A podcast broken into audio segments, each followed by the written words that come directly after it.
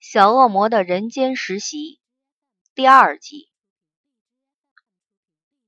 目标一：肖诺，年龄二十七岁，职业言情小说作家，目前情况单身。嗯，图迷坐在松树的枝桠间，看着手上的资料，沉吟不已。这是他打算开张的第一票生意，不过那是昨天以前的事了。也就是说，他一个管花谢的小魔厨师，第一桩生意已告失败。真是无颜见江东父老呀！人类实在是奇怪的东西。二十七八岁，不是急着嫁人的年纪吗？为什么他的第一票生意会不灵？还是魔界的调查资料有误？昨夜他以最不吓人的姿态去拜访他手头上的第一个客户，借来梦神的钥匙去肖诺的梦中与他会面，结果使尽种种威吓利诱，下场却是被踢出梦之门。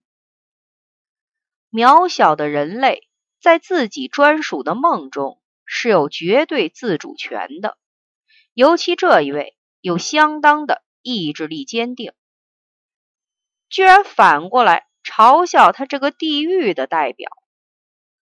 唉，沦落至此，夫复何言？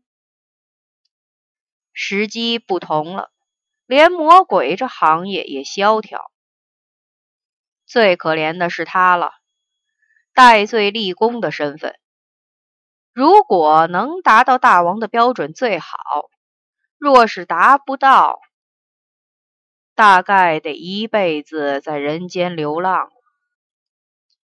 所以他绝对不能因出师未捷就灰心丧志，他应该更加努力才行，否则他就回不了家了。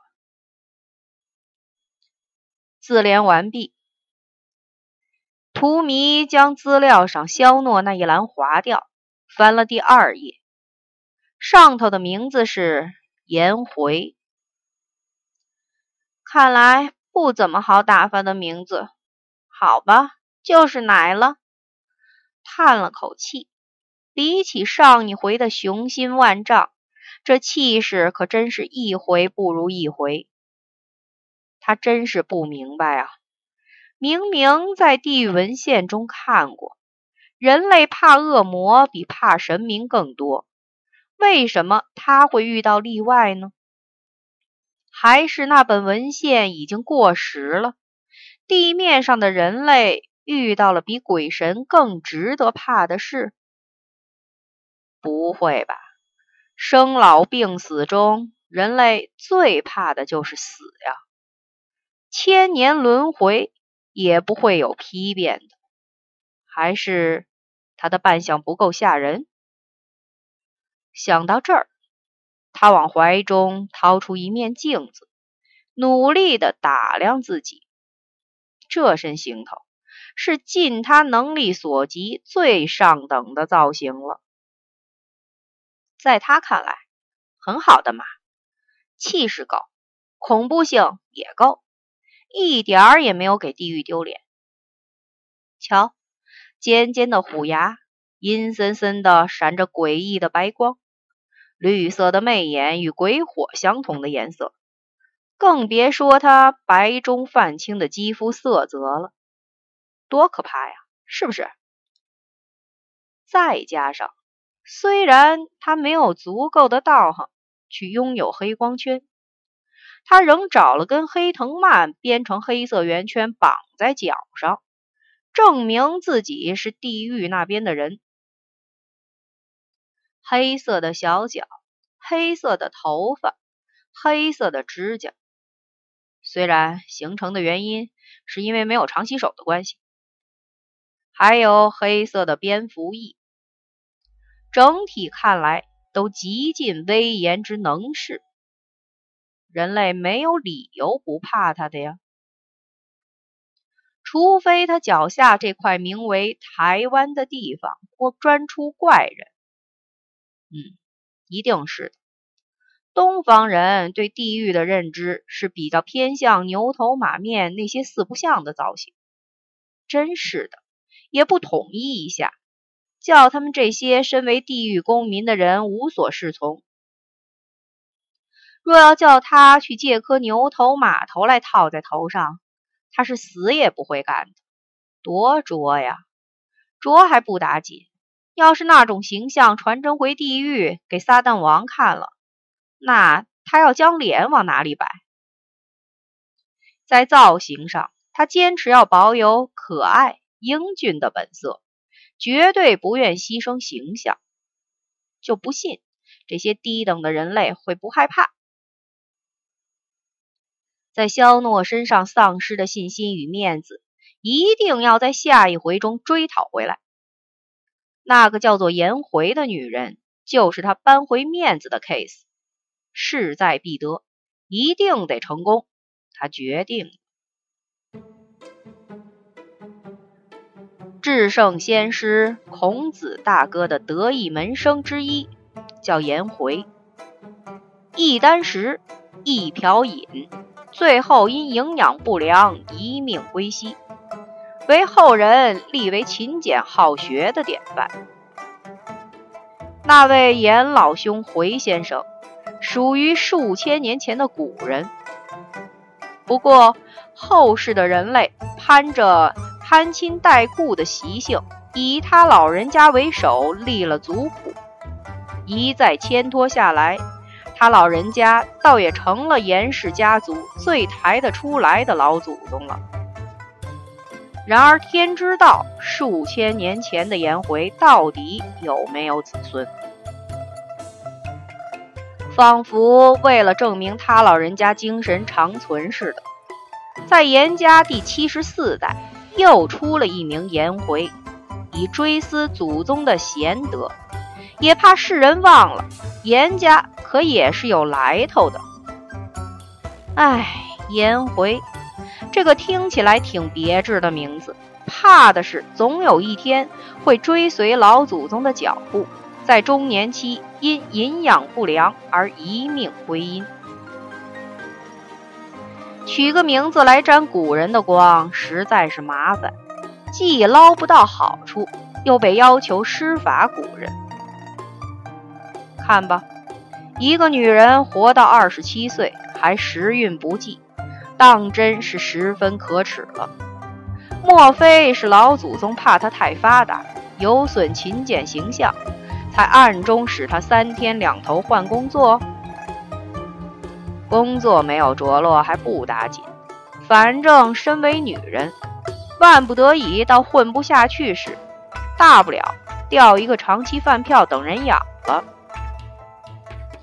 唉，说到这一点，倒真的是颜回心中永远的痛。其实他眼光不高，心也不傲，他甚至要求卑微到只求有人肯娶她就成了。可是，一个女人一旦到了二十七岁这档口，依然没有追求者的话，大概都注定了晚婚甚至不婚的命运。他没有大女人主义，他没有男女平权的观念，他更没有事业企图心。理论上而言，随便一个男人都会愿意娶她这种女人当妻子的。二十七岁，年纪尚可，不会太老；身高一五八公分，不会太矮；长相中等，至少不是麻子满面。也算能看，但，但是他最致命的缺陷是有一点胖，不过也还好了，六十公斤配上一五八公分，属于肿，但并不能叫胖。他对这个分界是很坚持的，而且他身上的肉大约平分在上围与下围，腰身只有二十七。还看像完美的葫芦。要是她生在唐朝，搞不好可以名列唐代十大美女之一哦。可惜她生在现代，而且该死的生在以瘦为美丽标准的近几年，害她没有人追，并且死死的认定有点肿的女人一定又笨又懒又贪吃，真是冤枉啊！如果这时代还有包大人。他一定会去击鼓鸣冤，讨回一个公道。她是一个倒霉的女人，不仅生错朝代，更被人以有色眼光看待。在她不得意的二十七年生涯中，生活的等级只有倒霉中的不倒霉，倒霉中的一级至九级不幸，倒霉中的超级倒霉。也就是说，他从没有称心如意过日子过，所以今天的被裁员事件并不值得他过分哀悼。是的，也许男人重义事业心弱的女性，但在男人还没来到女人生命中时，女人们最好还是保有一点斗志，以求三餐温饱。才不会像他被公司请了一瓶约翰走路回家吃自己。明明据人口统计表上显示出台湾的男人比女人多，那么男人理当有娶妻的恐慌才对，怎么就没有人看到他这名最佳贤妻良母？真是搞不懂男人的眼睛都被什么东西给塞住了。一定是老天与他过不去。颜回自认这辈子即使受迫害，也依然只会认命，不敢怨老天爷不公平。不过此时勾上所有新仇旧恨，他忍不住了。站在自己公寓门口，他抬头低叫：“一定是您不公平，也有身材歧视，还我一个公道来！至少要让我有丈夫可以嫁。”当然，他还不至于精神错乱到以为老天会理他。不过喊完了，心头总是比较不会那么郁卒。叹了口气，安分的打开门，打算进屋去准备一份丰富的大餐，来安慰自己今年度第七次失业。突然，一阵黑烟。浮现在他与门板之间的空间中，失火了！他尖叫着：“救！”才尖叫出一个字，立即被吓得一个字也蹦不出来。他一定乱世了，他一定眼花了，他一定精神失常了，他一定是想嫁人想疯了，才会出现这种幻想。他居然以为自己……看到了一名怪物凭空出现在他眼前，太可笑了！都已经二十世纪末了，哪来这种怪力乱神的事？而且他勉强算是佛教的信徒，即使大限将至，没理由下来迎接他的会是一个西洋魔鬼，并且是个小鬼，太扯了吧！万圣节还没到吧？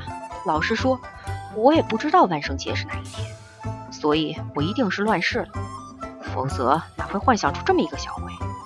是不是要死的人至少会看到死神呢？我得躺在床上好好休息才行。我，颜回喃喃自语的闪过荼蘼进屋去，并且没胆回头的甩上门，头昏脑胀的想找张床来躺。怎知一张开眼，就见到一双圆大的绿眼近在咫尺，吓得他尖叫出来：“啊！奶要嫁人吗？奶要结婚吗？奶要……喂，吵死人了！安静听我念完广告词好吗？”荼蘼将手中的权杖一挥，成功的让眼前那只尖叫不休的人类安静，得以。顺利的念完小抄上所有字句。奶要嫁人吗？奶要结婚吗？奶要找人来养奶吗？那就得寄望我们地狱了。所有福利制度完全比照天堂，将来成了我们的公民之后，每年只要表现良好，还会举办大摸彩以资奖励。本人图迷，仅代表地狱来请奶签下这一份合同，同意死后成为地狱公民。好，完毕，奶可以动手了。他开心得意的施展自大王那边借来的法力，轻松愉快的让指令依他的咒语去进行。这会儿，那只呆若木鸡的人类手上已出现一支笔。而他带来的第一份合同即将有了完美的成果，多美好啊！我不，我不要出卖灵魂，我不！那只握笔的手死命乱挥，硬是不肯将大名签在合约书上。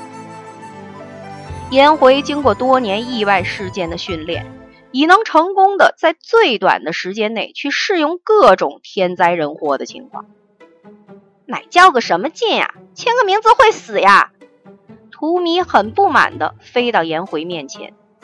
大王也真是的，给他法力也不干脆一点，害他不能有更大的力量，却让人类在鬼神不知的情况下出卖灵魂，真是叫他们这些业务员难为啊！颜回一旦在身体能动之后，立即跑到距荼蘼恶魔最远的一角戒备着。心中从如来佛祖开始讲起，一路排下来的是观音大士、太上老君。中国神不灵的话，呼唤耶和华那一家子也在可以考虑的范围内，只要有效就好了。图迷思考了一下，决定很有礼貌的与这个叫颜回的女人好好谈一谈，不能老让世人以为恶魔。都是穷凶恶极的人，他得保持形象，勾起了笑容，露出可爱的小虎牙。他轻飘飘的飞向他。我说：“南无阿弥陀佛，别过来！”冒昧前来，有点不好意思。他又进了一步。太上老君急急如律令，消失！天哪，那安静听我说完好不好？我。这女人真的可以把死人炒活，不知道在鸡毛子鬼叫什么。上帝，阿门，玛利亚，阿拉耶和华，你们怎么都不理我？我好歹每年七月都有普渡啊！颜回止住了哀嚎，一方面是灰心失望害怕，一方面是樱桃大口被一团不明物体塞住了，而那只恶魔。又近到可以让他看到他眼中的眼屎，天啊，没救了！神呐，你们太没义气了！好啦，荼蘼拍了拍手，很满意自己可以畅所欲言了。不过他一边也很哀悼，为什么撒旦王给他的名单里就没一个正常的？唉，任重而道远。撒旦王对他怀着多么崇高的期望啊！太感动了。我先自我介绍，我叫图迷，是代表伟大的撒旦王、伟大的地狱而前来人界的特派使者。这份合约呢，不是为了要偷取奶的生命，只不过要求奶答应死后到地狱当公民罢了。好处是在人间，我可以帮助奶嫁出去。死后，我们会派豪华大船来引渡奶，沿途还有群众欢迎的呼声，并且每年都会送奶修行宝典，祝奶早日列位魔班，接受世人敬仰。如何？条件不错吧？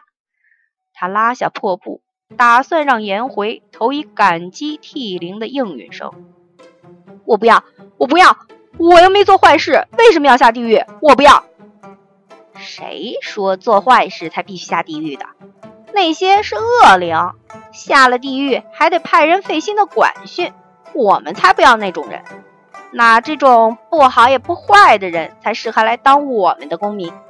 修成魔果后就可以司职了，减轻目前地狱异魔间数值的窘况。图米很不平地纠正人类不正确的观念。我怎么知道你是不是在拐我？我不要，我不要。漫画书中有交代，恶魔都是邪恶的，以拐骗人类的生命为乐事。我不要。嗯，理所当然，他的嘴又被塞住了。那还不打紧，接下来他眼冒金星的昏倒了过去，并且后脑勺肿了一座富士山。乃需要冷静冷静。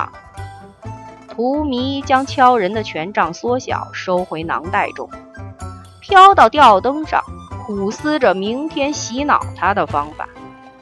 唉，他已能体会电视中说的歇斯底里的意思。